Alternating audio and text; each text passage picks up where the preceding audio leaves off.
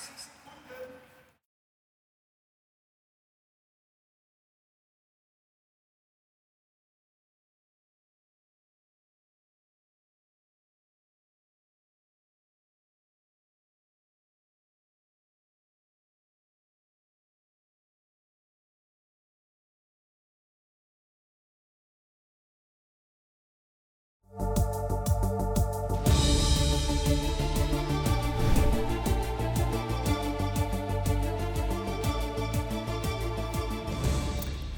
Guten Abend und herzlich willkommen beim Talk im Hangar 7. Am kommenden Sonntag wird ein neuer Nationalrat gewählt.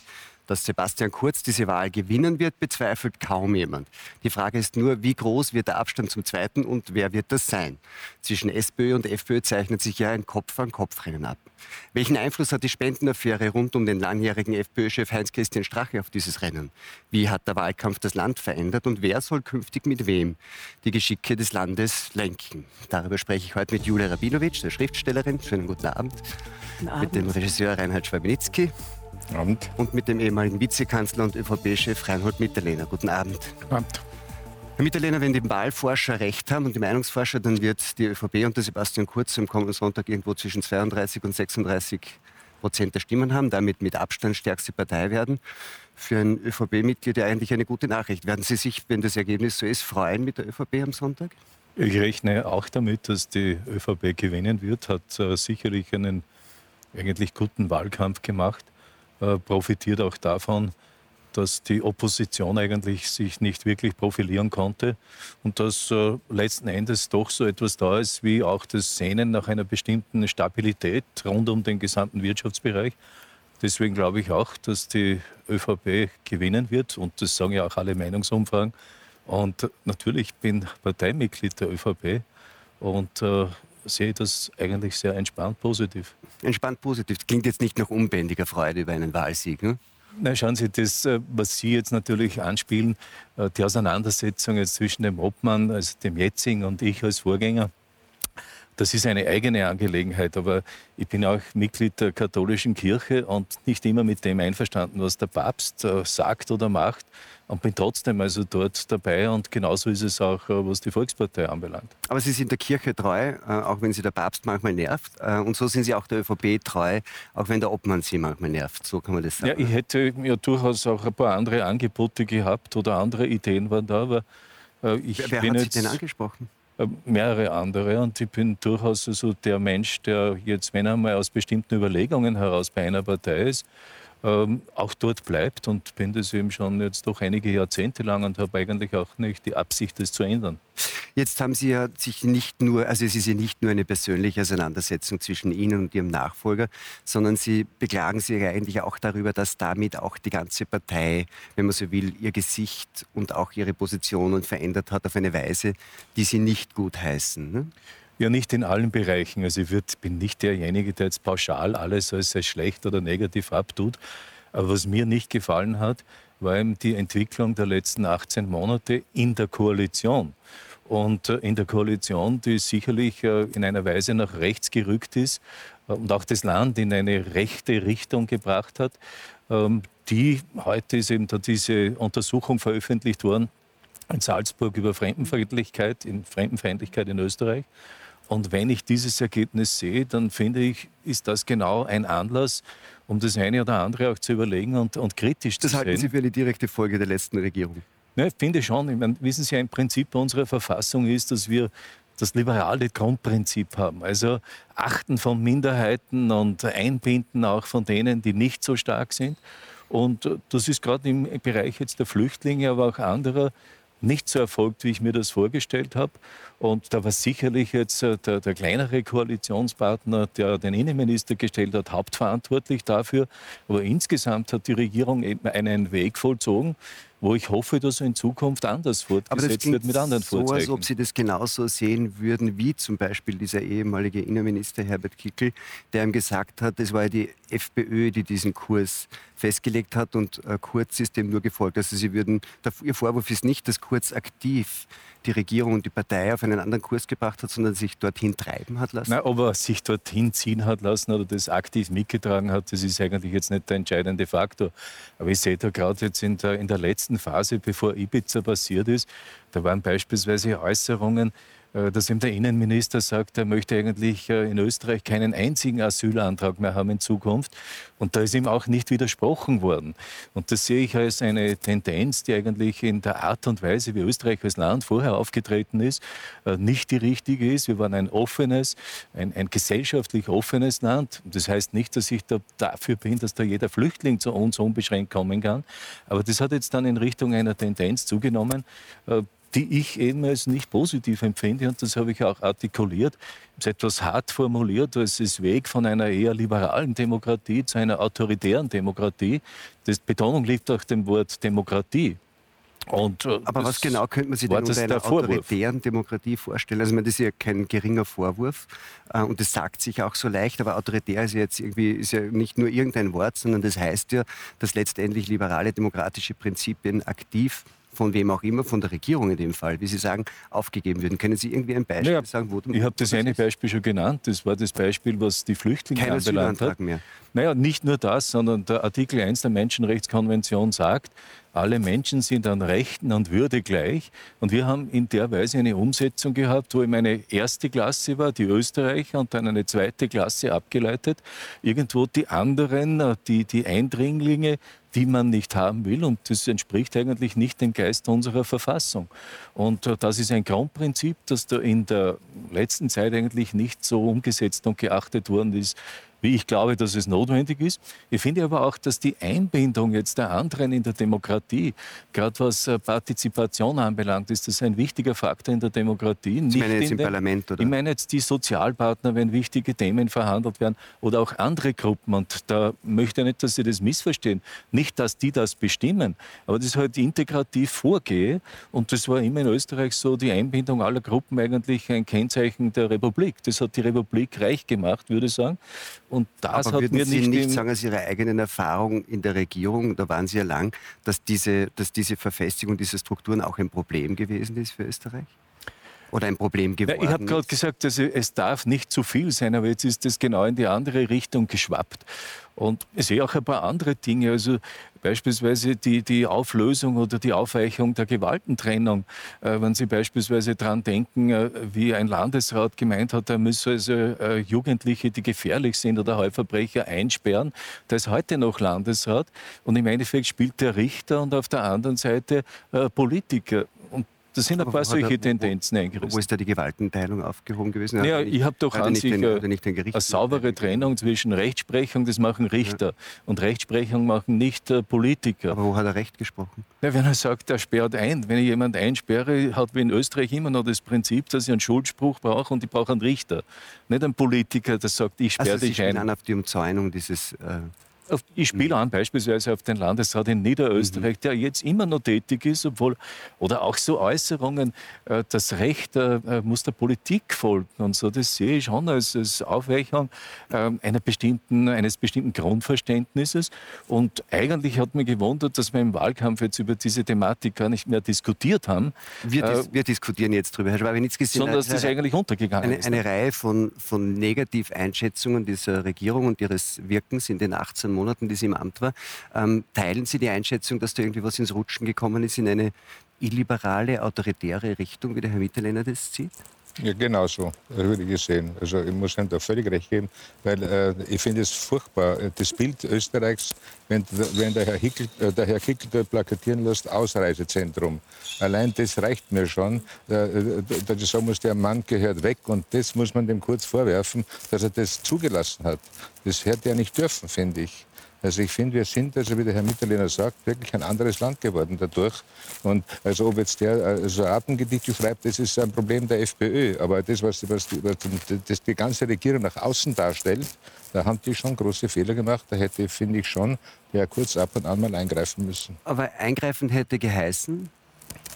Er hat einfach äh, sich zurückgehalten, um den Frieden zu wahren. Also um zu sagen, wir streiten nicht, im Gegensatz zur Regierung davor, die angeblich so viel gestritten haben. Und das war seine Prämisse. Davon ist er ausgegangen und das wollte er so haben. Also, also was diesen Aspekt anbelangt, muss ich Herr Witterleiner fast mit jedem Wort recht geben. Ansonsten haben Sie aber mir den Eindruck vermittelt, auch durch Ihre öffentlichen Äußerungen, dass Sie eher das Wirken dieser Regierung nicht so negativ gesehen haben. Das ist ein Irrtum. Äh, also was das anbelangt, habe ich es negativ gesehen. Aber das Problem ist, dass äh, äh, eine, eine, ein gewisses Klientel von, von wir richten nur kurz zwischendurch das Mikrofon, nicht irritieren. Damit man mich versteht. Ja, es kratzt ein bisschen am Bart, glaube ich. Ja. Aber Sie können ruhig weiterreden, man hört es. Ja, na, man hat den Eindruck gewonnen, also zumindest das, was ich auf Facebook so habe oder was ich gelesen habe, ist, dass plötzlich, wie dieses Ibiza-Video aufgetaucht ist, hat man begonnen, kurz das alles in die Schuhe zu schieben. Man hat also es so getan, als wäre der Kurz an allem schuld. Und das fand ich falsch. Also ich finde, man muss die Kirche im Dorf lassen. Man muss wirklich dorthin also, äh, die Dinge geben, wo sie auch passiert sind. Und ich bin überzeugt, dass das dem Kurz nicht gepasst hat. Und er hatte auch recht mit dem Kickel, dass er den also abgelöst hat. Und, und das hat sein müssen. Nur was danach passiert ist, also dieser Misstrauensantrag, wie der gelaufen ist, also wenn die SPÖ sagt, also das war der Parlamentarismus, das stimmt nicht. Das heißt, die, die, lügt. Das Problem war, die hat dieses Mikro in der Hand gehalten wie ein Seil, wo sie sich festhalten muss, wie sie das verkündet hat mitten in der Nacht. Mit den grauen Hintermännern dahinter. Und, und das hat der Tosko da ganz richtig erkannt. Also ich finde, dass das, was da passiert ist, nicht notwendig war. Aber die, Sie sagen einerseits, es war völlig richtig, dass, der, dass, dass Kurz dann diese ähm, Regierung beendet hat. Und Sie sagen andererseits, es hätte aber diesen Misstrauensantrag nicht geben dürfen. Stimmt. Und warum nicht, wenn die, die Argumentation der, der, SPÖ war und die auch da die Frau Rendi Wagner gebracht hat, ist, dass sagt, wenn, wenn diese Regierung in die Luft fliegt, und das war das Risiko, wenn man so will, vom Herrn Kurz, dann kann man ihn ja nicht damit belohnen, dass er dann quasi nicht, während des Wahlkampfs um eine Alleinregierung Na, Die FPÖ war ja weg. Es waren ja dann Experten, die, die da gekommen sind. Das heißt, dass man hätte ja bis zur Wahl das einfach also weiterführen können und man hätte sicher weniger Geld in der Zwischenzeit mit Wahlzucker ausgegeben, was jetzt passiert ist. Und das hätte man auch müssen, sagen Sie. Jetzt sagen Sie, das war das, die, die, Schwäche vom, vom Herrn Kurz, dass er um des lieben Friedens willen nicht oft genug eingegriffen hat, so wenn von Koalitionspartnern Dinge gekommen sind, die nicht in Ordnung waren. Das war seine Schwäche. Was war seine Stärke in der Zeit der Regierung? Dass er sich ruhig verhalten hat, dass er sich staatsmännisch verhalten hat, dass er nicht so hysterisch war wie andere. Also finde ich, das heißt, er hat jetzt ein Bild abgegeben, wo man sagen kann, okay, man hat das Gefühl, der kann das Land wieder ganz gut regieren. Das hat er vermittelt. Der hat sich gut verhalten, fand ich. Und das war ein Unterschied zu vorher. Was war Ihr Problem vorher, dass Sie dann so quasi das, was Kurz repräsentiert und gemacht hat, gut fanden? Was war das Problem davor, Ihrer Meinung nach, in diesen sehr vielen ÖVP-SPÖ-Koalitionen, wo ja auch Herr Mitterlehner dann als Vizekanzler Sie meinen die, die Koalitionen davor? davor? Ja naja, da ist irgendwie nichts weitergegangen. Das war ein Stillstand. Äh, das war doch ein Hickhack, ganz einfach. Und das lag aber auch nicht nur an der FPÖ oder auch sicher nicht am Herrn Mitterlehner alleine. Das war auch der Feimann, der einfach als entscheidungsunfreudig war. Also so genau kann ich in die Politik nicht reinschauen. Nur also mir als Staatsbürger, weil man dachte, was ist denn da los? Regieren die oder streiten die? Und das war einfach nicht gut. Ja, und da gab es einen Mann, der hat ein bisschen was weitergebracht, das war der Ostermeier, ein guter Mann. Und den hat jetzt die jetzige SPÖ-Regierung überhaupt nicht äh, fallen gelassen. Und der würde dieser Partei sicher sehr gut tun, zum Beispiel. Frau Rabinowitsch, ich nehme an, dass Sie mit den Einschätzungen äh, vom Herrn Mitterlehner weitgehend übereinstimmen. Hm, eigentlich ja. Ähm, Wäre dann die ÖVP unter Mitterlehner für Sie eine Option eigentlich? Zum Wählen ja. oder zum Antreten? Zum, zum Wählen. Weil das klingt so, als ob Sie sagen, ja, wenn, wenn der das nur machen würde, wäre eigentlich die ÖVP auch eine Option für Sie, als für die politische Unterstützung. Wissen Sie, ähm, ich habe mir das noch nie in meinem Leben überlegt. Ja, das ist jetzt eine Überlegung, die sehr neu ist, um ganz ehrlich zu sein.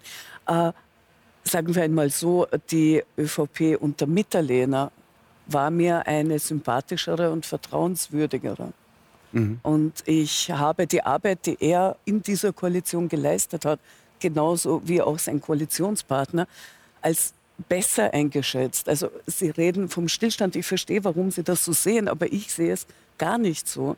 Äh, ich habe mir gedacht, da wurde viel verhindert von dem, was eigentlich beide wollten, sowohl Feimann als auch Mitterlehner und später Kern und Mitterlehner. Äh, da wurde schon sehr viel blockiert und ich kann das nicht alleine auf ein Hickhack zurückführen. Ich denke doch, dass äh, da äh, auch durchaus Interesse daran bestand, dass diese Regierung keinen Erfolg haben darf. Und das finde ich halt wieder sehr traurig für die Bevölkerung. Äh, für mich persönlich, aber auch für andere. Wissen Sie, was, was mir ein bisschen stört, auch jetzt, was der Herr Schwabenitzki gesagt hat, und das ist jetzt nicht eine Reminiszenz an, an die alte Koalitionsregierung, aber dass der Eindruck entstanden ist über die letzten 30 Jahre, wo im Wesentlichen immer jetzt größere oder kleinere Koalitionen zwischen äh, ÖVP und SPÖ stattgefunden haben, dass da nichts weitergegangen wäre. Ich meine, wir sind nicht zufällig unter den reichsten Ländern der Welt. Das ist nicht in den letzten Monaten entstanden. Oder haben, wenn Sie, ich bin jetzt gerade hergefahren mit dem Zug, äh, im Endeffekt eine bessere Infrastruktur und mehr gemacht als Deutschland, haben wir eine wunderbare Forschungs- und Entwicklungsquote.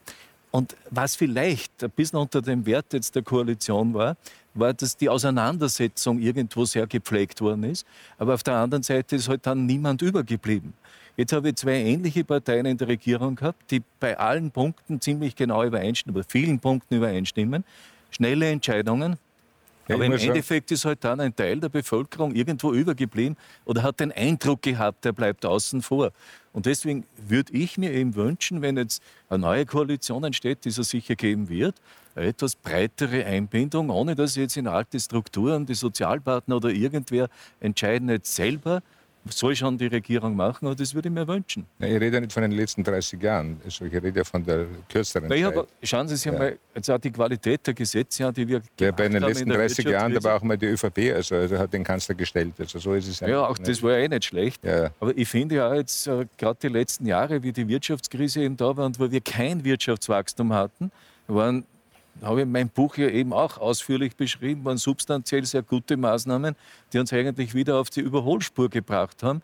Und äh, das hat eben auch die Koalition in Zusammenwirkung mit den, mit den, mit den anderen gemacht. Aber ich meine, ist, ist ja nicht so, dass durch diese 18 Monate jetzt keine Infrastruktur mehr ist und die Erfolge, die es gegeben hat, davor irgendwie. Ähm. realisiert wurden, oder? Ich habe nicht den Eindruck, dass die Daten das irgendwie hergeben.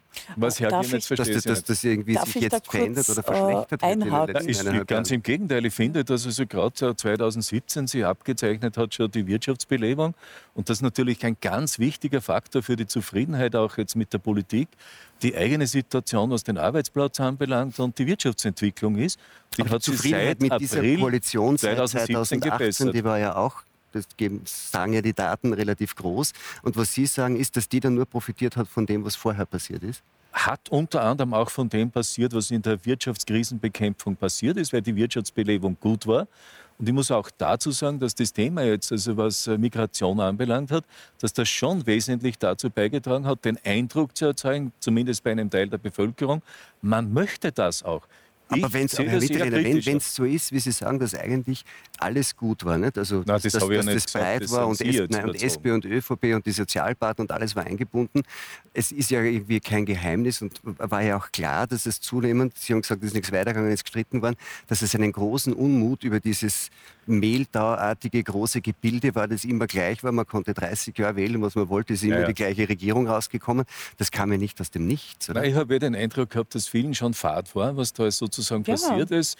Haben sich ja alle an das gewohnt, dass eigentlich da vielleicht ein bisschen überdimensional diskutiert wird, aber im Großen und Ganzen war das Land in Ordnung. Und äh, selbst also die, die Rede, dass wir von Deutschland überholt worden wären, wo wir doch so gut waren im Jahr 2002 und so weiter, hat sich eigentlich dann als falsch herausgestellt, weil wir mittlerweile in vielen Bereichen wieder die besseren Daten aufweisen und das schon seit 2017 haben. Aber im Endeffekt ist, sehe ich das eben nur aber als Bestätigung, dass der Weg nicht so Aber was ist denn jetzt eigentlich der Unterschied zwischen Kurz und Mitterlehner, frage ich mich gerade. Naja, Darf ich, ich vielleicht, weil ich war jetzt so kurz dran, jetzt ja, kämpfe ich darum, dass ich auch ein bisschen Stimme heben kann, ähm, obwohl sie mir verschwindet ein bisschen. Ähm, ich wollte sagen, dass das Österreich, das vor dieser Koalition angetreten ist, in meiner Wahrnehmung, äh, weitaus weniger aggressiv äh, Minderheiten gegenüber vorgegangen ist.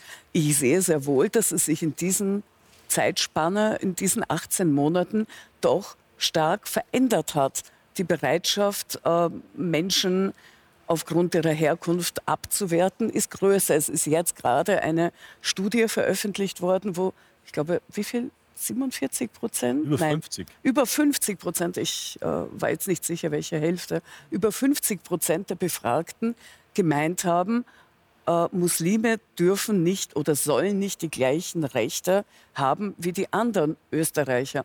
Und da frage ich mich schon, wie kam das, wie konnte das passieren, dass in diesem Land, das eigentlich so sicher und so wohlgestaltet ist, dass da solche Emotionen äh, sich breit machen. Äh, ich würde es ja irgendwo noch verstehen, wenn das Land unter Beschuss stünde, in Gefahr wäre, äh, wenn wir hier alle am Hungertuch nagen würden, dass man dann Panik kriegt und sagt, ja, es ist alles ganz schlimm, aber das war ja nicht so. Aber und trotz dieses guten Zustandes sagen auf einmal über die Hälfte der Menschen in diesem Land, eine Minderheit oder ein Teil soll keine gleichen Rechte haben. Das erinnert mich an, es kann auch jederzeit anderen Minderheiten gegenüber gesagt werden. Und worauf führen Sie das zurück, dass das so ist? Also, also es klingt so, als ob, wir, ja. als ob es das Problem gar nicht gäbe. Das schien mir vorher auch so ja. durchzuklingen. Und als ob jetzt jemand sagen, aus warum auch immer, das würde mich interessieren, ja. angefangen ja. hat, Aggression zu schüren und das mutwillig herbeizuführen. Warum ähm, sollte das jemand tun? Ich glaube, dass die Politik eine gewisse Vorbildwirkung haben muss und soll. Äh, wenn also Politiker zu harten, harschen, zu inakzeptablen Worten greifen, dann färbt das natürlich auf die Stimmung im Land ab. Das, was ich höre, kommt mir normaler vor. Es kann sich allein durch diese Wiederholungen durchaus im Bewusstsein festsetzen. Und dann irgendwann einmal im Verlauf dieser ähm, Aufweichung dessen, was man eigentlich jemandem nicht sagen sollte, nicht vorwerfen sollte, wird das normal. Ich beschäftige mich gern mit Sprache. Ich bin auch durchaus feinfühlig, was Sprache anbelangt. Und natürlich schafft auch Sprache Realität. Wenn die FPÖ ein Video veröffentlicht, wo ein Ali mit Fes ähm, die äh, Krankenkassen äh, übers Ohr hauen will, dann ist es natürlich ein Bild, das eindeutig auf eine Minderheit abzielt. Und das darf von einer Partei und von, von einer Partei, die den Vizekanzler stellt, das darf doch nicht passieren. Das heißt, die, die, die, Leute sind ziemlich leicht manipulierbar. Innerhalb von 18 Monaten durch eine Regierungskonstellation glaub, wie diese ähm, lassen die sich irgendwie umdrehen. Sehen Sie ja, umdrehen? Nein, es gibt sichere Sentiments auch in der Bevölkerung. Genau, Aber wenn diese bestärkt wird, dann natürlich kippt schneller etwas, wenn man diese Ressentiments als das wahrnimmt, was sie sind, nämlich Ressentiments, und damit objektiv im Kontakt tritt, mit den Menschen spricht, versucht äh, klarzumachen, was davon nicht stimmt äh, sie durchaus ernst nimmt, aber mit ihnen spricht und ihnen auch gewisse Grenzen setzt, dann ist es etwas völlig anderes, als wenn man auf der Welle reitet.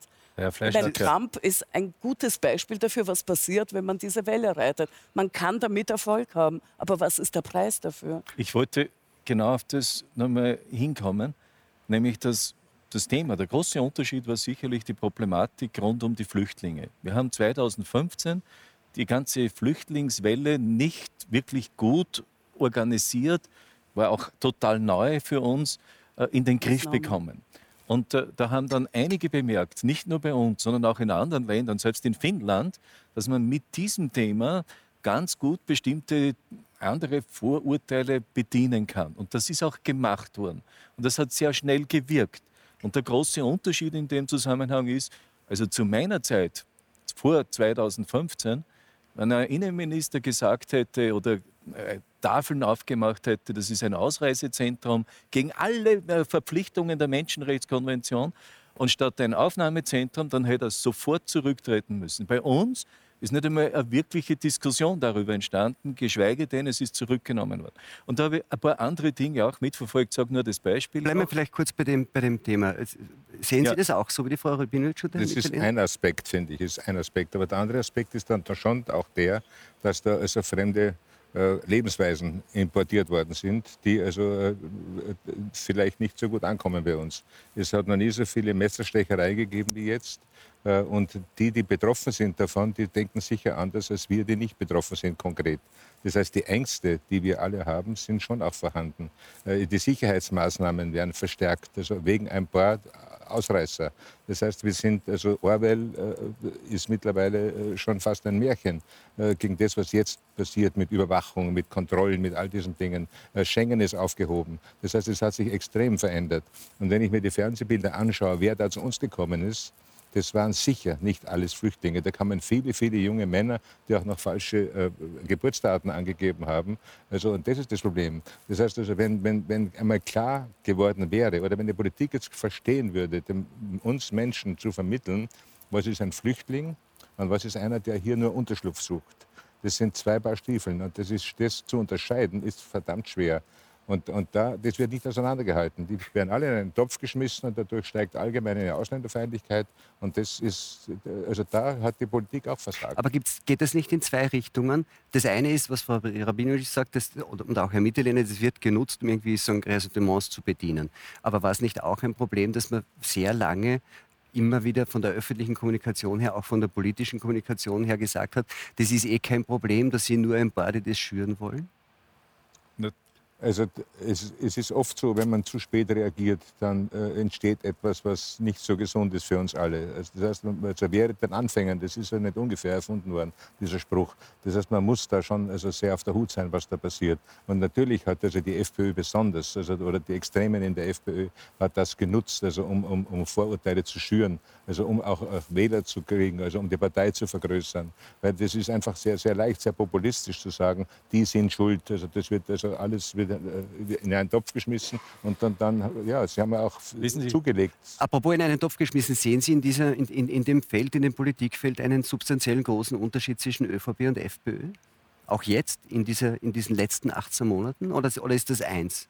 Nein, überhaupt nicht. Das ist ganz eklatant. Also ich würde den Kurz nicht in diese Richtung. Äh, der, hat, denn der Fehler war, dass er einfach zugeschaut hat. Das hätte er nicht tun dürfen. Aber seine Aber Politik zum Beispiel nach 2015, wo er sich ja relativ deutlich anders als zum Beispiel Herr Mitterlehner das gemacht hat, gegen die Politik von Frau Merkel gestellt hat, sehr früh gewarnt hat, gesagt hat, das mit, dieser, mit der Willkommenskultur, das wird nicht gut ausgehen. Das fanden Sie gut oder, oder, oder fanden Sie es auch schlecht? Das kann man jetzt so einfach sagen. Also ich finde, dass der Fehler ganz woanders beginnt. Also ich habe einmal einen Bericht gesehen, und zwar, ich schaue mir sehr viele Dokumentationen an, sehr gute auch, und zwar, die laufen ja eh und leider Gottes erst nur Mitternacht. Aber da gibt es einen Bericht über Bauern in, in, einem Staat in Afrika. Und die haben dort angepflanzt und haben ihr Zeug nicht verkaufen können. Warum? Weil die EU ihren Überschuss dort runterschickt und viel billiger verkauft. Aber um das zu kompensieren, werden Entwicklungsgelder hingeschickt. Ja, was macht der Bauer, damit er die Familie überleben kann? Der schickt seinen Sohn nach Europa und der ertrinkt im Mittelmeer. Das heißt, ich habe von der gesamten Regierung, von, auch von Kurzer, von nicht gehört, wie kann man denn den Anfängen wehren? Wie kann man die Leute dazu bringen, dass sie dort bleiben, wo sie sind? Weil wer, wer begibt sich gerne auf die Reise? Sicher niemand. Die wollen zu Hause bleiben. Bevor sie verhungern, gehen sie halt weg. Und Europa ist zum Teil schuld an dem, was da passiert. Auch China, auch Amerika oder wie auch immer. Und, und, und ich, davon hört man nichts. Das ist das Problem. Und dann hat der Kurz aber dann doch recht, wenn er sagt, wenn wir jetzt also sagen, kommt da rein, während die, die Schlepper die, die, verdienen wieder eine Masse Geld, es ertrinken wieder viel mehr Menschen im Mittelmeer. Das ist eine Katastrophe. Das heißt, wir dürfen nicht, äh, äh, was sie verabsäumt haben, ist vermutlich auch, dass sie in Afrika also anständige Aufnahmezentren geschaffen haben. Das gibt es auch nicht. Die haben willkürlich da irgendwelche Kriminelle da dran gelassen, die auch wieder verdienen. Also, das, also man hat es nicht sehr sorgsam gemacht. Das Problem ist aber, das kann man nicht dem Kurz alleine anlasten. Wir sind immer noch Europa. Und da gibt es also die sogenannten Großen in Europa, wie Deutschland oder Frankreich.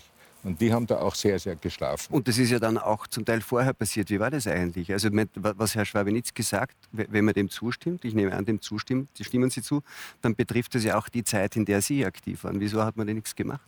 Ja, also wir waren alle gemeinsam aktiv, auch die jetzt der Verantwortung tragen. Und im Endeffekt, es ist ja nicht so, dass nichts gemacht worden ist.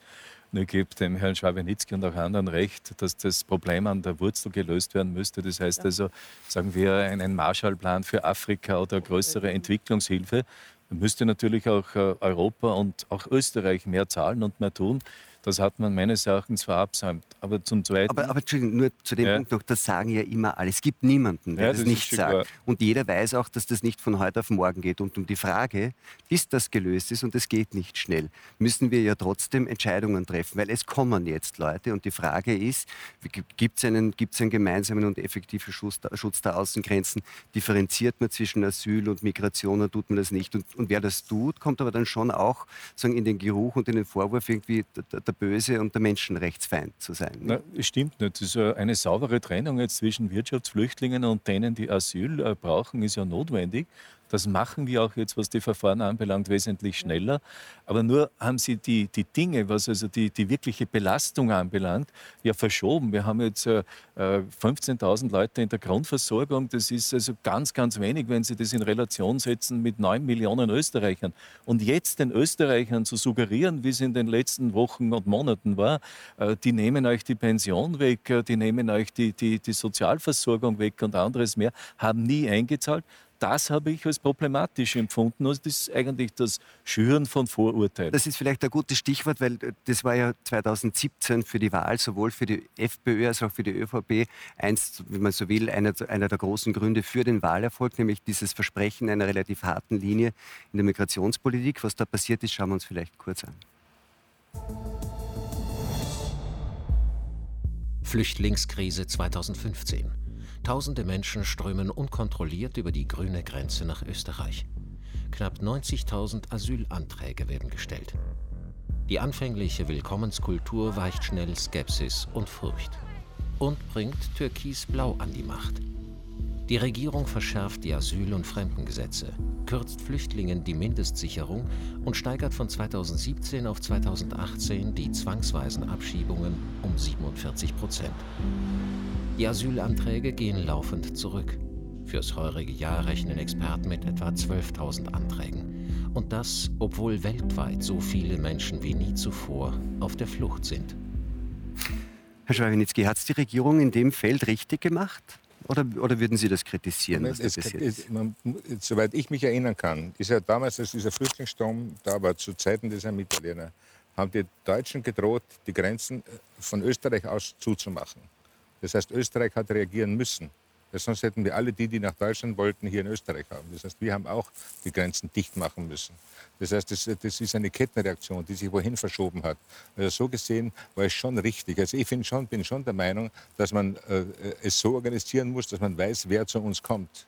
Das finde ich wichtig. Und das ist halt sehr planlos, sehr chaotisch, also sehr überfallsartig passiert. Und Aber, äh, das Entschuldigen Sie, Herr, Herr Schwabenitzki, äh, um das jetzt einmal wirklich klarzustellen, auch da dazu mal sind pro Tag 10.000 über die Grenze gekommen. Ja. Wie das Ganze entstanden ist und äh, dass also da in den Lagern in, in, Syrien und im Libanon zu wenig Geld vorhanden war seitens der UNO, die Bombardements verschärft worden sind, egal. Es war ein Problem mit 10.000 Personen pro Tag, die über die Grenze nach Österreich gekommen ja, nur, sind. Nur, und jetzt die haben ja Zeit gebraucht, bis sie von Syrien da waren. Und in der Zeit naja, ist nichts passiert. In der Zeit, wie es vorher war, haben wir natürlich schon in der Vorbereitung das Problem gehabt, äh, dass eigentlich ja niemand jetzt sozusagen den Schlüssel erfüllen wollte in den Bundesländern nach dem Motto, wir nehmen auf. Und zwar nach dem Prinzip, wenn wir das alles schon vorbereitet machen, kommen noch mehr. Daher war so eine Art äh, Warteposition da die dann aber, wie wirklich die Problematik, dass man nicht mehr nach Deutschland durchreisen konnte, finde ich, mit den NGOs einigermaßen gelöst worden ist. Das war für uns total neu und die Regierung, alle waren überfordert. Ja, nicht das, nur war, bei uns. das war kein Vorwurf von mir. Ich sage jetzt aber nur am, am Punkt kommen, und ich gebe jedem recht, der sagt, so kann das und konnte das auch nicht weitergehen. Und es ist auch gestoppt worden mit einer stärkeren Kontrolle von Frontex, mit dem Abkommen mit dem, der Türkei, dem Erdogan und so weiter. Aber nur das Pendel ist jetzt so in die Gegenrichtung ausgeschwungen, dass ich sage, ich verhalte mich gegenüber denen, die jetzt noch kommen, so, dass ich sage, auch die brauche ich alle gar nicht. Das sind eh nur 15.000. Das soll gar kein Antrag in Österreich stellen. Und dadurch ist etwas entstanden, was heute eben in der genannten Studie in Richtung einer überdimensionalen Fremdenfeindlichkeit in Österreich gemündet hat. Und dass der Islam oder Muslime bei uns in Österreich nicht waren, ja, das soll jeder doch bitte mal die Geschichte der Monarchie lesen.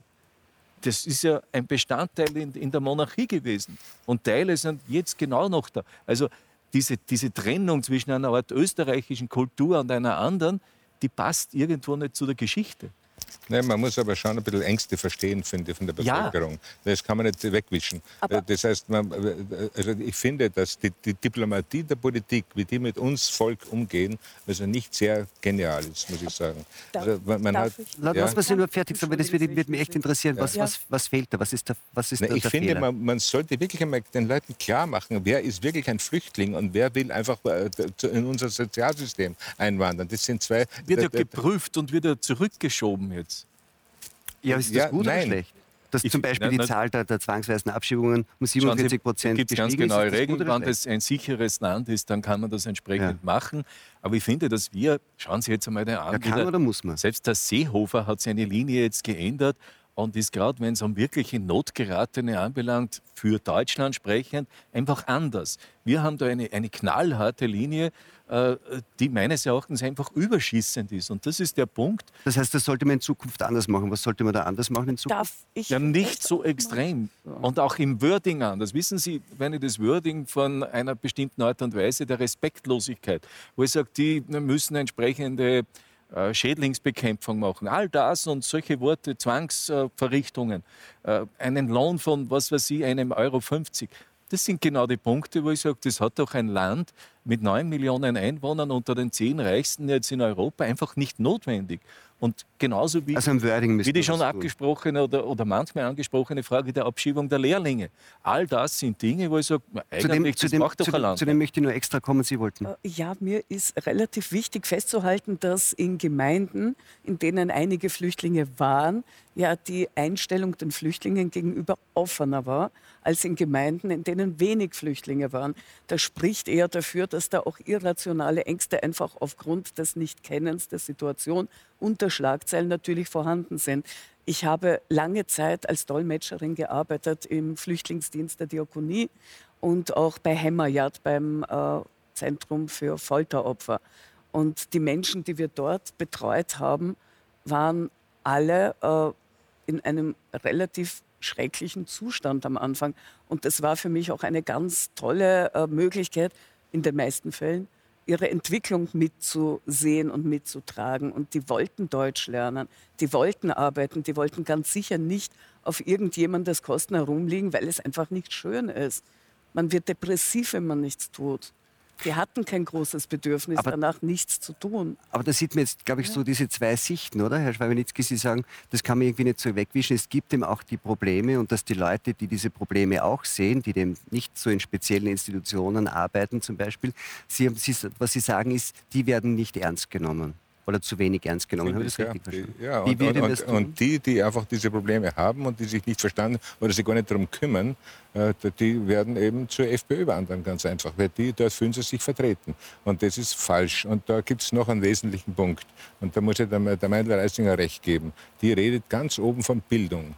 Also mein Sohn hat gerade die Schule verlassen. Ich kenne diese Schulbücher, äh, die der hat. Es ist katastrophal, finde ich, was da an Bildung vermittelt wird.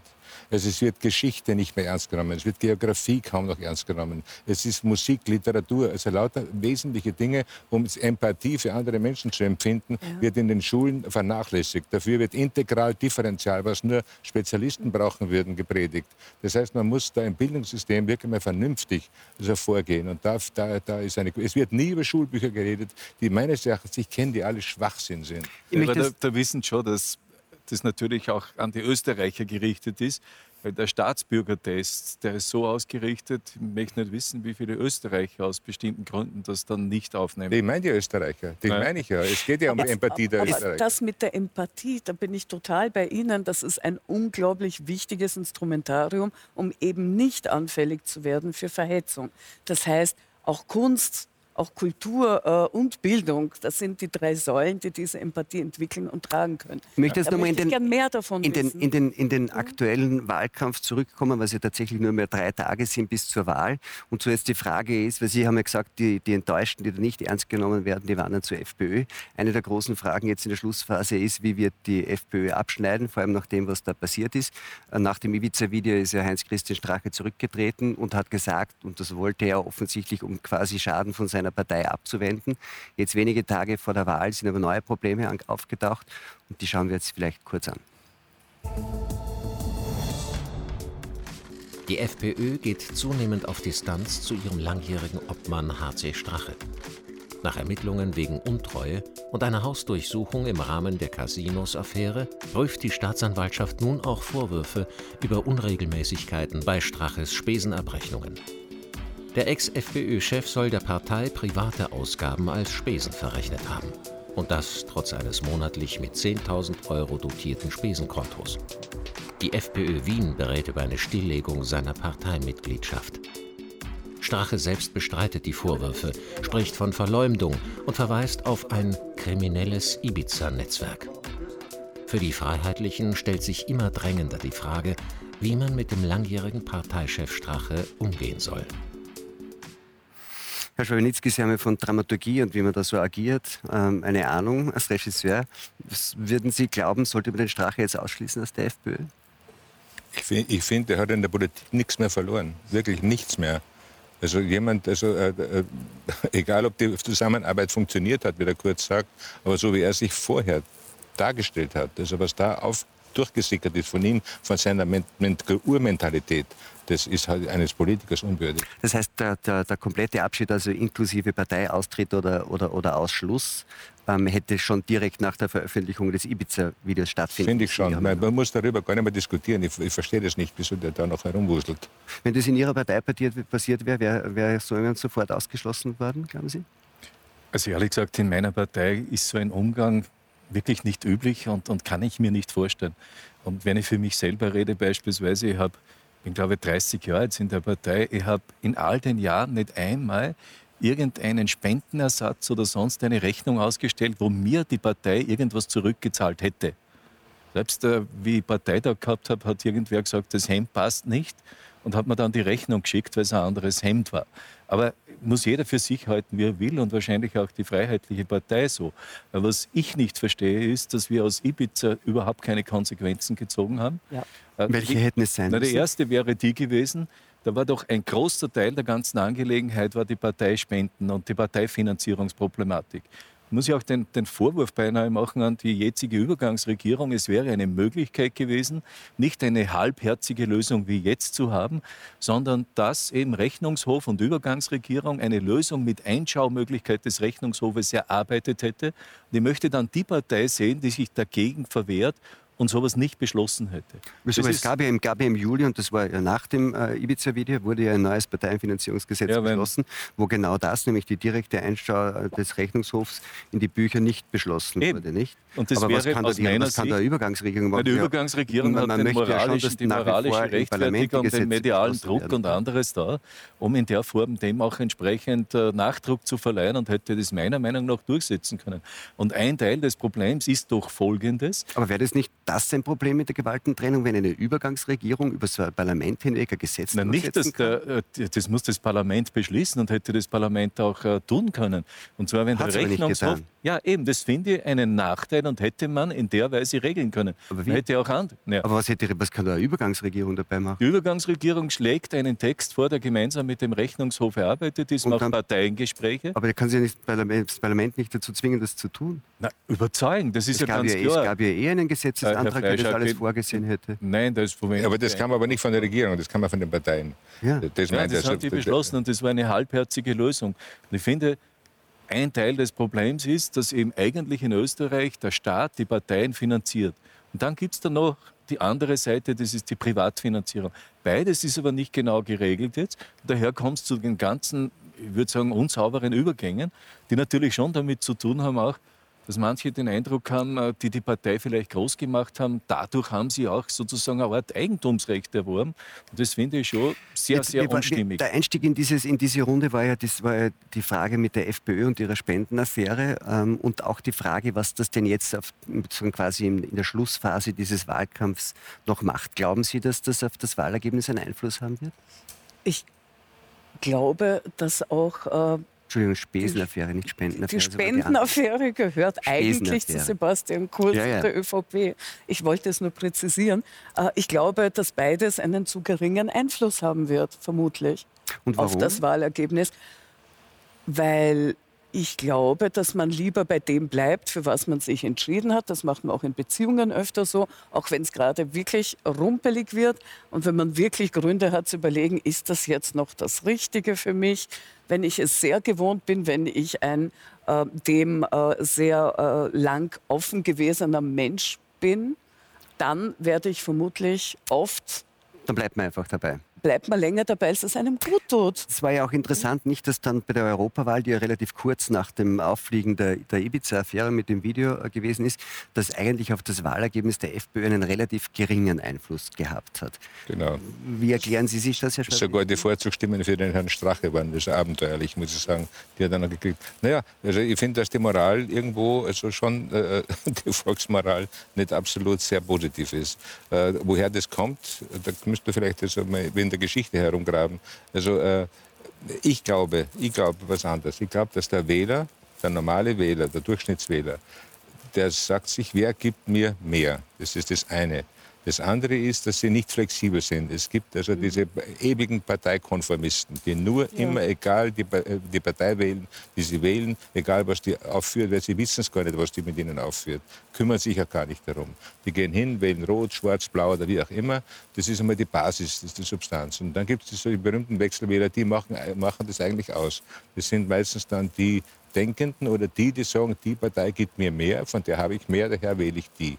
Aber das liegt ja vielleicht schon ein bisschen auch an der Geschichte dieses sagen, allumfassenden irgendwie Konsenses, dass man gesagt hat, dass es ja in Österreich über viele Jahrzehnte so war, dass viele Möglichkeiten auch beruflich, und zwar nicht nur im öffentlichen Dienst, in den Schulen, ja tatsächlich damit verbunden war, dass man das richtige Parteibuch hatte. Nicht? Genau, also die Künstler wissen, sie müssen rot wählen, weil dort wäre es besser bedient, weil sie die Schwarzen und die Kultur nicht gekümmert hat. Also das war, ist, äh, und das gibt es in anderen äh, äh, Funktionen wahrscheinlich genauso. Und so schaut es aus. Das heißt also, daher sind die Künstler automatisch schon einmal rot.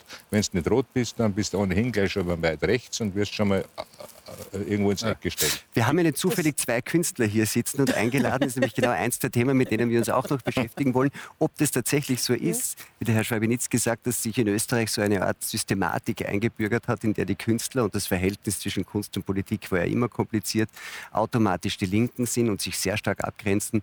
Und wenn man nicht links ist, als Künstler eigentlich ein richtiges Problem hat. Wie das war in der Vergangenheit, schauen wir uns kurz an. Andreas Gavalier wird von seinen Fans geliebt. Seine Kritiker bringen ihn immer wieder mit rechtem Gedankengut in Verbindung. Gegen seine Auszeichnung bei der Amadeus-Preisverleihung 2015 wurde lautstark protestiert. In den folgenden Jahren blieben Künstler der Gala aus Protest gegen Gavalier fern. Auch bei der Verleihung des bayerischen Karl-Valentin-Ordens an Gavalier kam es zu einer Welle der Empörung. Ebenso groß war die Empörung, als der FPÖ-nahe Maler Odin Wiesinger für den oberösterreichischen Landeskulturbeirat nominiert wurde. Kritiker befürchteten eine rechtskonservative Wende in der Kulturpolitik. Die FPÖ zog schließlich die Nominierung Wiesingers zurück. Herr Schwabinitzki, Sie haben das vorher angesprochen, das ist so eine österreichische Tradition, als Künstler ist man rot. Und wenn man das nicht ist, hat man ein Problem. Und ja. wird dann eigentlich auch öffentlich und von der Kollegenschaft, aber auch öffentlich, wie Sie sagen, so in ein rechtes Eck gesteckt. Woher kommt das? Und wie, und wie zeigt sich das eigentlich auch im Alltag? Können Sie uns das ein bisschen erzählen?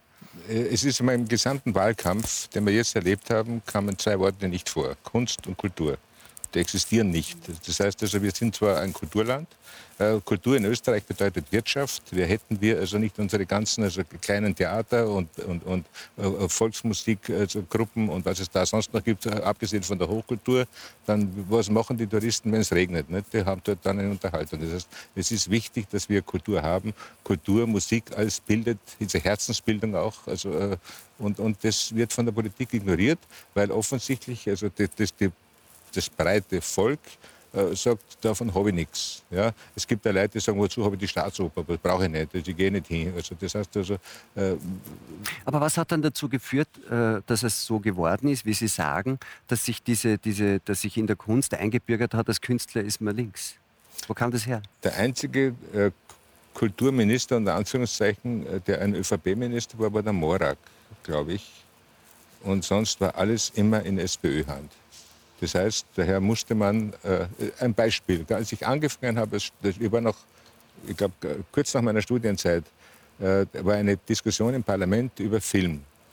Äh, ich habe meine ersten echten Wiener damals gedreht und ich bin dahin äh, zu dieser Diskussion, war auch eingeladen und ich gehe dann aus dem Parlament raus, spricht mich ein Abgeordneter an und sagt, Herr Schwalnitzki, ich, wir würden gerne meine Familie mehr von Ihnen sehen.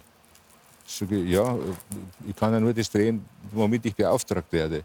Hat er gesagt, na ja, sagt er, Sie haben kein Parteibuch.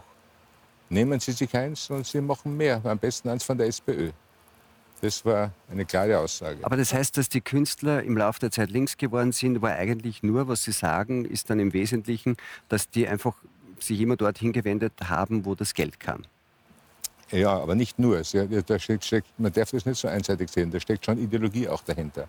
Das ist, da geht äh, schon auch ein bisschen, wenn man sagt, also die Sozialdemokratie ist sozialer als die anderen. Also da steckt schon ein bisschen Ideologie dahinter auch. Aber es ist auch der Vorteil. Also der Vorteilswähler also man merkt es ja in Kärnten extrem, nicht? Also wie schnell man da von FPÖ auf SPÖ wechselt und umgekehrt. Aber, aber ist es so, dass sich Ihrer Meinung nach, das beklagen ja auch manche, dass sich so irgendwas wie so eine Art ideologischer Tugendterror eingeschlichen hat da in diese Szene, dass man sagt, wer da abweicht, der wird dann eigentlich, da ist dann von Toleranz nicht mehr viel zu sehen, der wird dann eigentlich ziemlich hart bekämpft? Und ja, finde ich schon, ja, genau. Haben Sie da auch ein paar Beispiele, vielleicht aus eigener Erfahrung? Ja, ich bin ziemlich befetzt worden auf, in Facebook, also mit meiner Haltung. Ich meine, ich habe zwar jetzt nicht jemanden beschimpft, ich habe immer nur versucht zu korrigieren, habe immer nur Themen also verwendet und kritisiert, habe nie Menschen attackiert, aber ich, aber ich wäre als, als, Person attackiert, dadurch, dass ich eine Meinung habe. Und das ist meist von links. Man, es, die, man kann das ganz gut unterscheiden, weil die, wenn als was von rechts kommt, die schreiben dann Staatskünstler und wert, das ist abwertend. Nicht? Also dann ist man dort der, der das Geld das ist dann so blöd zu kapieren, würden wir keine Filme machen, hätten sie nichts im Fernsehen zu sehen. Also das ist, also, aber, so aber hauptsächlich werden Sie von links kritisiert, weil das, weil die überwiegende Zahl Ihrer Kollegen dort verortet ist oder warum glauben Sie? Naja, weil ich versuche, äh, äh, also es wird von links, wird da kurz zum Beispiel optisch attackiert. Mit der mit den großen Ohren, der Schnulli, also weiß Gott was alles. Und da, also ich bin schon mal dagegen, dass man mit Äußerlichkeiten irgendjemand kritisiert. Also wie hat unser Gewerkschaftsboss, ja auch, auch die, die Frau äh, in Kärnten, die Millionärin da mit, die aufgespritzt, die glaube ich auch nicht gerade fein. Die Frau Harten, ja. Ja, die Frau Harten. Nicht? Also, diese, also die, wenn diese Begriffe so, so locker von wesentlichen Funktionären also gesagt werden dürfen, finde ich schon ein bisschen katastrophal. Aber das Problem ist ja nicht, dass diese Worte nur von einer Seite fallen. Ich habe das von rechter äh, Seite sehr oft gehört, noch dazu noch in Verbindung mit soll vergewaltigt werden, ist zu schier zum Vergewaltigen. Also ich habe beides abgekriegt. Also äh, das war schon hart. Ja das ähm, in seiner Mailbox vorzufinden. Ja. Das war nicht schön. Und ich muss gestehen, ich habe auch mit linker Seite auch gefetzt und auch gestritten aufgrund von anderen Dingen. Aber so harte Ansagen und solche Bedrohungen habe ich von links niemals, niemals gehört oder erlebt.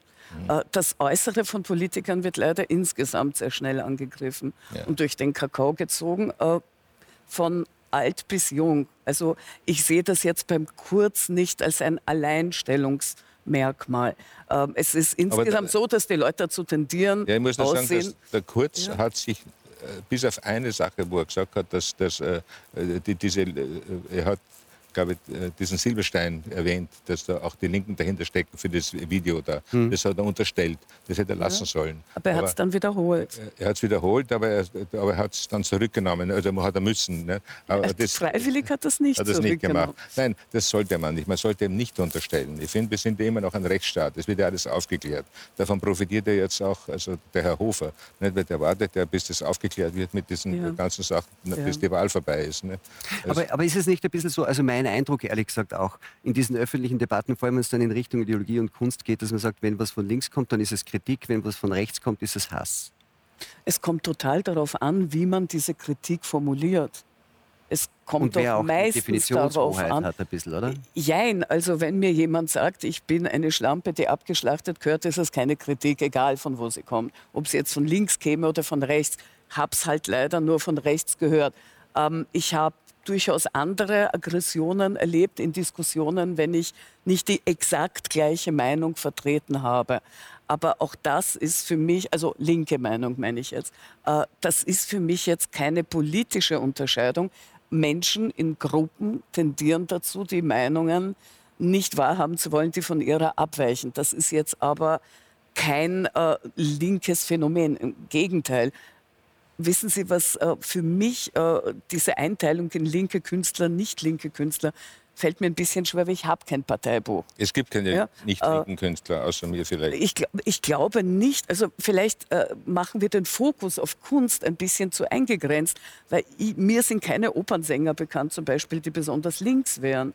Das ist, Ihnen. das ist Hochkultur. Darum Ähm, geht es äh, nicht. äh, Also, aber, aber das sind ja auch Künstler. Ich glaube, wir sind da ein bisschen nicht Ich definiert dabei, wenn wir sagen, was sind linke Dann mache ich Künstler. einen Vorschlag dazu, Ja. Frau Binovitsch, weil ich, was, was mir scheint Ja. ist, und deswegen habe ich den Begriff Definitionshoheit erwähnt, dass, dass äh, Sie haben gesagt, die, die ÖVP ist nach rechts gewandert. Wenn sie jetzt dann so erfolgreich ist, die neue ÖVP, dann würde es möglicherweise auch heißen, dass die Gesellschaft schon dort ist, weil sonst würden die die ja nicht wählen, nämlich so viel mehr als Die vorher. Gesellschaft ist ich- natürlich die- auch nach rechts. Genau, und die gewandert. Frage ist jetzt, ist es nicht, ist nicht eins der Probleme für die Härte dieser Diskussion, dass es irgendwie im Rahmen der Definitionshoheit gelungen ist, eigentlich sowas wie keine legitime rechte Position mehr zuzulassen, sondern rechts automatisch mit rechtsextrem gleichzusetzen? Aber, Sie, aber, aber wissen Sie, äh, darf, ganz kurz Ja. und dann überlasse ich Ihnen äh, die Arena.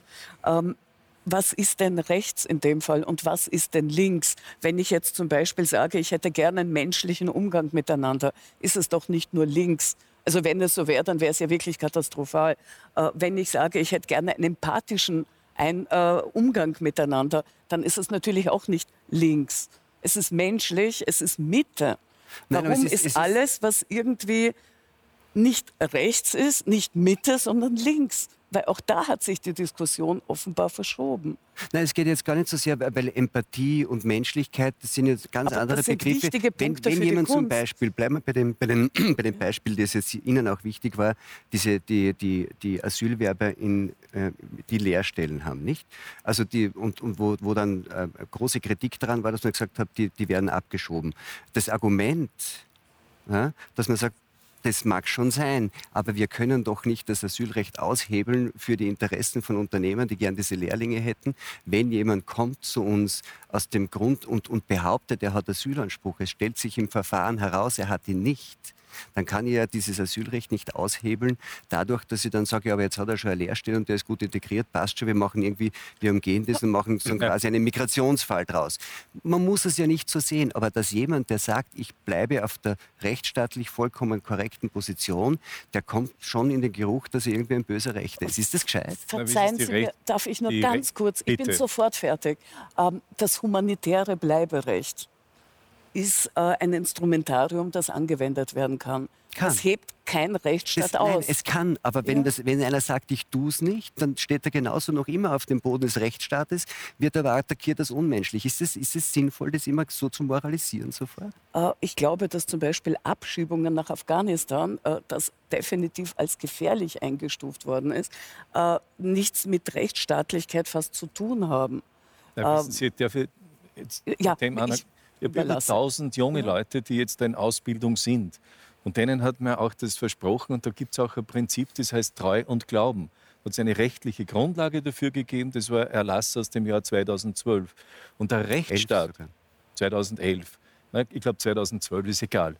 Aber das war eigentlich die Grundlage, die man geändert hat. Damit hat man Treu und Glauben gegenüber Dass sie eine denen, Lehre beginnen dürfen. was man, naja, wenn ich eine beginnen darf, dann, dann werde ich es vernünftigerweise auch abschließen. Und Rechtsstaat, der deutsche, äh, der deutsche Staat ist genauso ein Rechtsstaat wie unserer. Der hat das durchaus geändert mit dieser 2 plus 3 Regelung, wo ich sage, es ist, wird eigentlich vernünftig argumentiert. Es kommt niemand zu uns wegen der Lehrlingsausbildung. Das sehen wir bei der Rot-Weiß-Rot-Card. Sondern der, der da ist, soll was Vernünftiges machen, wird nicht in die Kleinkriminalität abgedrängt und ich kann es auch rechtlich abdecken, wenn, ja, wenn ich es will. Genau. Und die ÖVP hat ja auch Aber- die Position in der Form jetzt geändert, aber erfreulicherweise. Man will es oder man will es nicht. Was ich sagen will, ist, ich finde es interessant Ja, und auch vernünftig ist problematisch, oder nicht, dass man, wenn man, wenn man die andere Position vertritt, dann kann man sagen, ich halte sie nicht vernünftig, das wird dann irgendwann entschieden, aber wir moralisieren es und sagen, wer die andere aber- Position vertritt, der ist irgendwie ein Hetzer, ein Rechter, ein Aber wissen. Sie, die, die? Position, weil ich die Position vertreten habe, seit 2007 habe ich das gesagt, bin ich jetzt auf einmal ein Linker, das ich ziemlich lachhaft empfunden habe. Und ich finde einfach, die Kategorisierung in links oder rechts ist einfach für die Problemlösung nicht zielführend, sondern ich ich gehe doch wertorientiert vor. Wertorientiert heißt, ich habe eine Menschenrechtskonvention und andere übergeordnete Begriffe. Aber das betrifft ja alles nicht die Menschenrechtskonvention. Das, ist ja auch na, immer Entschuldigen Sie, große das betrifft, Gebilde. das betrifft die die, Menschenrechtskonvention. die und wie- Lehrlingsausbildung, wo? Sicherlich, der, jeder Mensch hat das Recht auf entsprechende Berufsausbildung beispielsweise. Das habe ich ja in der, in der Charta für Menschenrechte und alles Mögliche. Aber das heißt, dass war vor Grundrechtsstaat. 2011 waren wir dann menschenrechtswidrig in Österreich? Ich bin ja auch der Meinung, wenn ich das vorher klar geregelt habe und denen das nicht als äh, Art Übergangslösung anbiete, äh, aber das wäre doch man das, wahrscheinlich das, das drüber wäre ehrlich gesagt das können. erste Mal überhaupt nicht nur im deutschsprachigen Zusammenhang, dass die das das das eine Na, man kann auch das man, kann auch das man kann auch das vernünftig äh, finden, aber dass jeder Asylwerber automatisch eine eine Arbeitsbewilligung haben müsste hier, dass das eine Menschenrechtsfrage ist, höre ich echt zum ersten Mal. Na, ich finde, das, auf, äh, das Recht auf Entwicklung jetzt des Menschen nach seinen Fähigkeiten und sonst was kann es sehr wohl aus der Menschenrechtskonvention ableiten. Und genau das ist in dem Fall also auch ein, ein praktischer Hintergrund. Aber ich argumentiere gar nicht mit dem, sondern ich argumentiere mit, mit praktischen Gründen. Ich werde doch die, und selbst wenn ich sie ausbilde und später zurückschicken muss, kommt er mit einer Ausbildung in seine Heimat und die Wirtschaft hat die Leute vor entsprechend eben ausgebildet und auch einen Nutzen davon gehabt. Und was mich stört, ist einfach diese Kategorisierung in links, rechts, Staatskünstler, Nicht-Staatskünstler. Es war immer so, dass halt Künstler etwas stärker spüren, Strömungen auch äh, aus ihrer Sicht einen bestimmten Unrechtsgehalt oder was anderes und das entsprechend artikulieren. Wenn es halt dann gegen das Establishment geht, da oder dort, na, mag sein, dass das so oder so empfunden wird. Aber im Endeffekt ist das ja eine Bereicherung in der Gesellschaft, dass ich das entsprechend habe und mich auch mit diesen Tendenzen auseinandersetze. Genauso wie mit der Karikatur oder Kabarett oder sonst was, wo ja auch die, die Wahrheit in einer Art überspitzten Form etwas früher als bei anderen dargestellt wird. Und das finde ich ausgesprochen positiv. So, das ist die Aufgabe der Kunst, gegen das Establishment irgendwie kritisch Nicht zu sein. nur. Naja, also wir müssen ja immer, wenn wir äh, Kunst also, äh, machen, äh, oder Muss ausdrücken. Ne? Nein, dann haben wir uns ja damit auseinanderzusetzen mit der momentanen Gesellschaft. Wie, wie stehen wir? Was erzähle ich? Warum erzähle ich was? Wenn ich jetzt also in der dramatischen Kunst tätig bin oder auch als Maler muss ich was ausdrücken. Das heißt, ich brauche irgendwo eine Basis. Das heißt, das heißt also, wenn ich wirklich also seriös bin, muss ich mich mit meinem Umfeld beschäftigen. Und zwar sicher mehr, und zwar von mit allen Seiten der Möglichkeiten, im Unterschied zu einem Politiker, der seine Partei im Hintergrund hat. Das heißt also, ein vernünftiger Politiker wird immer auf Künstler hören, weil die vielleicht ein bisschen einen größeren Weitblick haben, es von außen sehen, nicht drinstecken und vielleicht dann doch zukunftsweisend sind. Der Kreisky zum Beispiel ist in seiner Zeit ist der immer in den Bundesländern herumgereist, ab und zu, und zwar ziemlich regelmäßig, hat sich in ein Kaffeehaus gesetzt und hat dort einen Künstler dieser Stadt eingeladen und hat gefragt, wie geht's dir, was ist denn hier das Problem und hat sich da erkundigt. Das heißt, er hat gewusst, was ist da los. Der Kreisky war auch fähig, einen schwarzen Bacher in den OF zu setzen, weil er gewusst hat, der OF ist am Sound und wir müssen ihn besser Er hat ihn machen. dort allerdings auch wieder rausgeschmissen. Nicht? Aber er kam wieder. Ja. Aber das, das, war nicht, das war nicht nach dem Wunsch des Ja, Kreisky, muss man sagen. Nein, wurscht, aber der, der, der OF ist wirklich seit bis heute noch, was gut am OF heute ist, ist nach wie vor noch vom Bacher meines Erachtens. Haben wir über das diskutiert, über das Medienthema jetzt im Wahlkampf? Das war auch eine Ibiza-Frage. Haben Sie irgendwo was gehört über Nein, die Reform null. des ORF oder sonst was? Überhaupt nichts, gar nichts, gar nichts. Also ich sehe einfach, dass wir doch ein paar Chancen wahrscheinlich vertan haben jetzt in den letzten Monaten, was wir hätten diskutieren können und nicht gemacht haben. Zumindest nicht in der Öffentlichkeit. Was ist Ihnen am meisten abgegangen? Ja, eigentlich die Auseinandersetzung um die Kultur, aber auch über den bisherigen Weg. Und äh, ich muss schon sagen, einleitend, was das erste Thema war, ich wünsche mir, dass diese Art der Koalition äh, nicht fortgesetzt wird, also Türkis und Blau, äh, weil das eine Art und Weise war, mit bestimmten Rechten umzugehen, die wir jetzt gerade auch ein bisschen beschrieben haben, die eigentlich Österreicher auch international nicht unbedingt weitergebracht haben. Sie wünschen sollte sich eine- eine, Rückkehr eine zur, zur äh, ÖVP-SPÖ-Koalition? Eine, gibt da andere Möglichkeiten, wird das Wahlergebnis dann zeigen. Na, viele gibt es nicht. Aber in der die Dreierkoalition. selbe Art und Weise, wie wir es jetzt gehabt haben, wünsche ich mir jedenfalls nicht. Also ich muss Und das ein das bisschen analysieren als- als Regisseur. Was, was ich, da, ich habe jetzt alle Kandidaten habe ich jetzt wirklich mehrmals erlebt äh, in allen möglichen äh, Variationen der Auseinandersetzung. Und man kann das ganz gut analysieren. Der ruhige staatsmännische Zuhörer äh, war eindeutig das wirklich beste politische Talent der letzten Jahre. Es ist der Kurz. Egal was er zusammenbringt und wie er denkt und was er macht, er ist eine politische Begabung. Die Randy Wagner ist eine Getriebene, die wirklich also bis zur Furie. Also, Also äh, Furie an- muss ich jetzt gleich heftig widersprechen. Anfangen zu also so, attackieren. so Nein. redet man nicht über eine Frau in der Nein, sie, Politik. sie, äh, wie? Ich habe gesagt, Ja. wie. Sie ist nicht gesagt, sie ist eine. Aber es wirkt so. Das heißt Auf also, mich nicht. Ich finde sie eigentlich intensiv. Ich finde intensiv ja, ich gut. Find, gut, ich finde sie zu intensiv und ich finde sie, also äh, ich möchte mich äh, nicht von ihr vertreten fühlen. Als, als Fänden Sie eine Fortsetzung äh, von Türkisblau auch schlecht oder würden Sie sich das eher wünschen? Darf ich der Partei noch kurz sagen? Ja. Äh, ich finde den Kogler zum Beispiel, der schaut nie die Leute an. Die ist immer halb abgewandt von denen. Also er setzt sich mit denen auseinander. Also eine der wenigen Konkreten, die genau weiß, was sie will, ist die Mädel Reisinger, die sagt, was los ist, finde ich. Also äh, der Hofer versucht also den ganz Braven zu, zu mimen. Also und ganz ruhig und sanft zu reden wie der Pfarrer. Also wenn man das Ganze sich anschaut, also meine Koalitionswunsch, wenn ich einen hätte und ich hoffe, dass er auch möglich ist und der ist, so wie es jetzt mit den Umfragen ausschaut, ist das ÖVP, Meindl, Reisinger und Grün. Das wird funktionieren. Ich glaube nicht, dass also Rot, diese Dreierkoalition. Ich glaube nicht, dass Rot-Schwarz funktionieren wird. Und, und, äh, und, es sei denn, und, und Türkis-Blau oder Schwarz-Blau wünschen Sie sich auch nicht, die Fortsetzung? Nein, aber es wäre vermutlich, und das ist die Gefahr, der einfachste Weg. Aber wissen Sie, genau das, dass ich jetzt mit allen verhandle und dann werden die Schnittmengen zu klein und ich erinnere an das Jahr 2002, dann kommt wieder die gleiche Lösung, das befürchte ich. Aber ich muss einen Schritt noch zurückgehen. Ich finde, es war wirklich eine gute Leistung vom äh, Parteiobmann, dass die Diskussion, gibt es eine Fortsetzung Türkis, äh, Blau, nicht entstanden ist und eigentlich in der Wahlauseinandersetzung jetzt keine große Rolle gespielt hat. Denn das hätte die Partei wahrscheinlich äh, stark strapaziert, würde ich mal sagen. Denn ich bin schon der Ansicht, so viele Kontakte habe ich und Umfragen gibt es auch, dass ein Großteil oder ein Teil der, der Partei das, nicht, das nicht, unbedingt will, dass dasselbe wieder passiert. Ja. Aber, Aber, wie Sie, gesagt, es war nicht in der Wahlauseinandersetzung. Sie dann wieder hinter sich verhandeln. Bitte? Das klingt ein bisschen nach Comeback-Wunsch, weil die könnten Sie dann wieder hinter sich versammeln. Ach, das, da bin ich schon weit weg von, von, von also. irgendwelchen Comeback. Ich genieße jetzt also die, die Vorteile der, der das, Freiheit. Das Regierungsprogramm ÖVP, FPÖ ist ja schon ausgehandelt. Das ist, das sind, also, ja. Die können auf Urlaub fahren. Also. Ich, ich, nehme nicht an, dass Sie sich eine Fortsetzung wünschen von Türkis Blau. ähm, Gibt es irgendwas, mir, was Sie sich wünschen, was sich ja, ausgeht? Ich wünsche mir eine Politik, die Menschlichkeit in den Vordergrund stellt. Ja. Ich wünsche mir eine Politik, die die Schwächsten mitnimmt und nicht zurücklässt. Was glauben Sie, Jede welche Partei, was die das Sie, macht, Regierung das machen ist am könnte? guten Weg.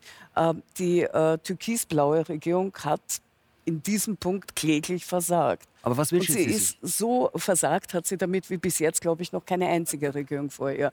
Ich wünsche mir, äh, dass soziale Themen als das erkannt werden, was sie sind, als ein absolut wichtiger, wichtigster Bestandteil des Miteinanders. Sehen Sie irgendeine mögliche Koalition nach dem vermuteten Wahlausgang, die das machen könnte? Oh, ich, wenn ich mich jetzt outen darf, nein, outen ist das falsche Wort. Ich bin vielen Kombinationen gegenüber offen solange die Menschlichkeit und das Soziale dabei im Vordergrund bleibt. Gut, wir werden es ja demnächst wissen, nämlich am kommenden Sonntag, wenn die Wahl vorbei ist. Auf Servus TV wird ab 16.20 Uhr die Wahlberichterstattung losgehen und wir sehen Sie, wenn Sie das wollen, sehen wir uns um 20.15 Uhr. Da gibt es nämlich dann wieder die gemeinsame Privat-TV-Elefantenrunde mit ATV, Puls und Servus TV. Bis dahin wünsche ich Ihnen noch eine entspannte Zeit und einen schönen Abend.